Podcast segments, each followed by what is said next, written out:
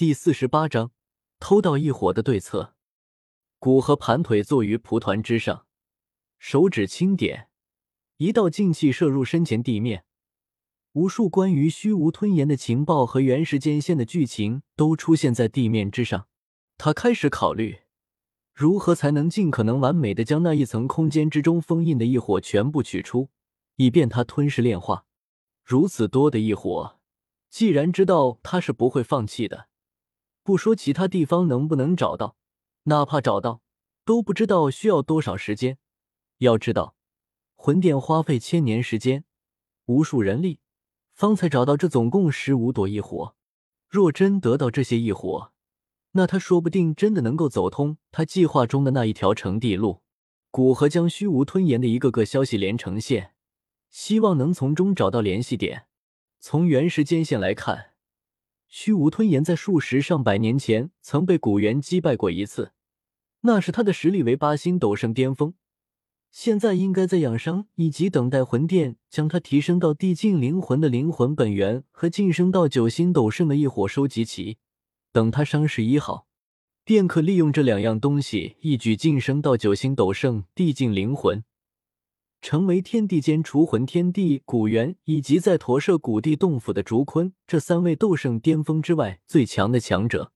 而从原时间线来看。虚无吞炎晋升的时间还有大概十几年的时间，也就是说，他得在这十几年的时间内成长到足以与虚无吞炎一战的斗圣，否则，若是被他发现，古河不要说晋升斗帝，能从虚无吞炎手上保住性命都是一个大大的问号。毕竟，虚无吞炎的能力实在太过变态，将一个远古种族居住的空间吞下，都是弱等闲。哪怕八星斗圣巅峰的修为，论威胁都堪比一般的九星斗圣，还是得快速提升实力，并尽快找到封印异火空间的具体位置，好等自己准备好，一举将整个空间都挪移走，在虚无吞炎发现前，将所有的异火全部炼化。古河站起身来，自语道：“计划并不复杂，说到底，到了斗圣的这个地步，计划已经没有多大的用处。”因为到了最后，还是要靠拳头说话。若实力不行，再精密的计划也不过是一个笑话。挥手将他写在地面上的痕迹抹去，古河右手一挥，一道空间通道出现在他眼前。古河直接走进空间通道，往虚空雷池飞去。距离丹会结束已经过去了一年多的时间，他暴涨的实力也已经完全掌握。现在又发现魂殿收集了很多异火。他已经无法在这里继续磨练实力，而是迫切的要提升实力，好等将来夺取那些异火之时有足够的实力保障。虚空雷池之外，常年都是巨大的雷鸣之声，狂暴的力量，以中心那道巨大的雷池为中心，往四周虚空之中不断扩散。哪怕距离上千里之外，只要对能量稍微敏感一些。哪怕斗王也能感知到那股狂暴的能量。对于这一切环境，古河已经无比熟悉了。毕竟他来这里的次数都已经多得快数不清了。站在虚空雷池，感知到远处那蕴含巨大能量的雷池，古河脸上露出笑意。他很庆幸自己重生在斗气大陆，在这里，只要有足够的能量，便能不断提升实力。过快的提升实力，也就只有斗气虚浮这一个隐患。只要稍微花费一点时间磨练斗气，或者与人战斗几次，便能将这股提升的斗气掌握。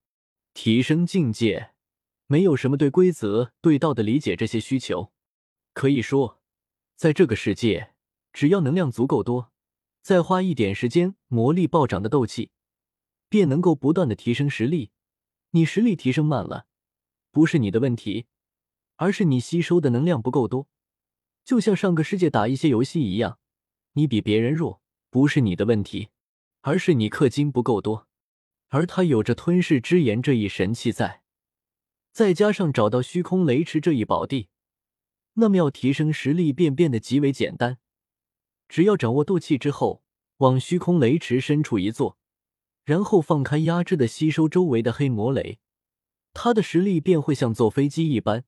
飞速提升着，知道魂殿要对付丹塔的计划，古河不准备自己一个人去抗，而是准备将这个情况反映给大长老知道，让大长老去请丹塔老祖。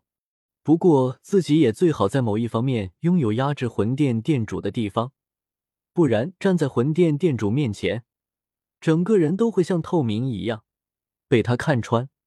所以这次提升，古河直接从三星斗圣巅峰提升到五星斗圣，这样哪怕魂殿殿主有天境大圆满的灵魂在，也无法完全看穿他的实力。一个多月之后，古河悄悄离开虚空雷池。回到圣丹城，并且叫上玄空子三人一起去见大长老。路上，古河对玄空子问道：“玄老，不知道最近中州有没有什么值得注意的消息？”玄空子沉吟了片刻，道：“值得注意的消息，倒是有一个。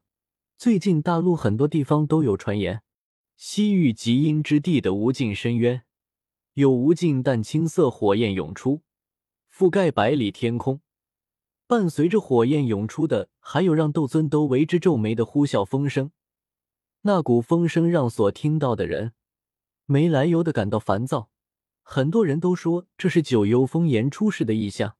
所以现在丹塔里面有很多炼药师都准备去看看。若真的是九幽风炎出世，那便准备试试看能不能将之炼化。也许是想到什么让人不快的消息。玄空子继续道：“听说魂殿已经派人前去查探，似乎准备夺取这朵未出世的异火。”古河点点头，与从木谷老人那里传来的消息基本不差，便再次问道：“那你们呢？你们是怎么想的？”玄空子三人对视一眼，不太明白古河的意思。玄空子迟疑了一会，还是诚实的说道：“我等三人准备等消息确定之后，也去一趟。”无论我们能不能得到九幽风炎，也绝对不能留给魂殿。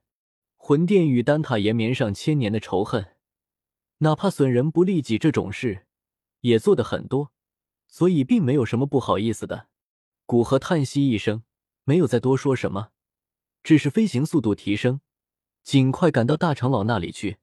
玄空子三人一脸莫名的看着古河的动作，都是摸不着头脑。不过都知道古河不是无的放矢的人，还是跟着古河往那飓风峰顶飞去。